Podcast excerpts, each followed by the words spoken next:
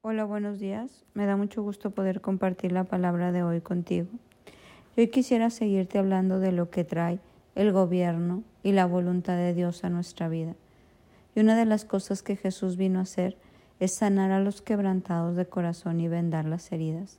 ¿Te acuerdas que Jesús dijo, yo no vine por los sanos, sino por los enfermos? Y habla que en la humanidad todos estamos enfermos y que Dios quiere llevarnos a prosperar como prospera el alma.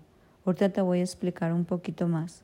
Mira lo que dice tercera de Juan 1.2. Amado, mi oración es que tú seas prosperado en todas las cosas y que tengas salud, así como prospera tu alma. Las emociones, el alma, el espíritu se enferman. ¿Por qué se enferman? Por lo que vivimos en el mundo. Podemos vivir rechazos, problemas familiares, abandonos, mmm, tristezas, pérdidas, cosas muy dolorosas que nos enferman el alma. Y Jesús vino a sanar el alma. Él quiere que nosotros avancemos y que seamos personas sanas, porque a medida que sanamos nuestras emociones, a medida que sanamos el alma, ¿qué es el alma? La voluntad, las emociones, los sentimientos. Acuérdate que somos seres tripartitas, mente, alma y espíritu. Entonces, ¿qué quiere Dios? Sanarnos el alma. El alma es la voluntad y las emociones. Y a medida que uno sana el alma, puede tener mejores relaciones. Puede llegar a ser ese hombre o esa mujer que Dios necesita usar para bendecir y para hacer bendición para los demás. Hoy en este tiempo vivimos mucha falta de conciencia emocional, ¿no? ¿Por qué? Porque como que nos bloqueamos. El Señor nos quiere llevar a sanar, pero hay un bloqueo emocional. Hay un bloqueo para que nosotros entendamos cuál es la voluntad de Dios. La Biblia le llama un estupor, ojos que no ven, oídos que no oyen, corazón que no siente.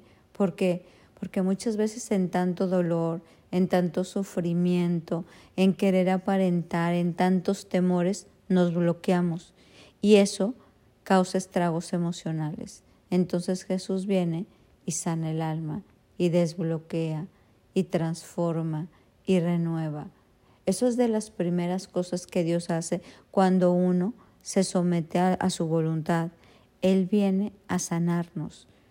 Yo creo que si tuviéramos un mundo sano, de acuerdo a la voluntad de Dios, no habría envidias, no habría rencores, no habría amargura, no habría ira, no habría guerras, no habría engaños, no habría infidelidad, no habría pornografía, no habría mm, drogas, no habría alcoholismo. ¿Por qué? Porque cuando tú te metes en todas esas cosas es porque hay una insanidad, es porque hay una enfermedad del alma. Y entonces de una manera equivocada uno busca llenarse de cosas que en vez de sanarte te dañan más. Y lo que vino Jesús a hacer es traer libertad a los cautivos, sacar de opresión a los que viven en tinieblas y traer sanidad.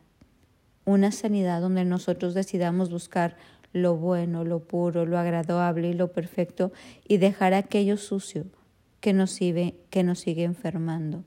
Entonces, hoy yo te quiero invitar a que tú busques esta sanidad, así como tú vas al médico y te sana el cuerpo y vas a veces a los psicólogos o a los psiquiatras para buscar sanidad, Dios quiere venir a sanar.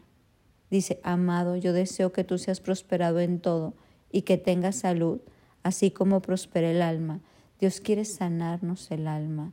Dios quiere redirigirnos. Dios quiere llevarnos por caminos más nobles, más puros, más, pues, sanos. Y para eso necesitamos venir a Él porque Él quiere sacarte de esa tiniebla, de esa opresión. Si te fijas cuando lees la Biblia, habla mucho que el alcohol es para la gente que está oprimida, para los que están tristes.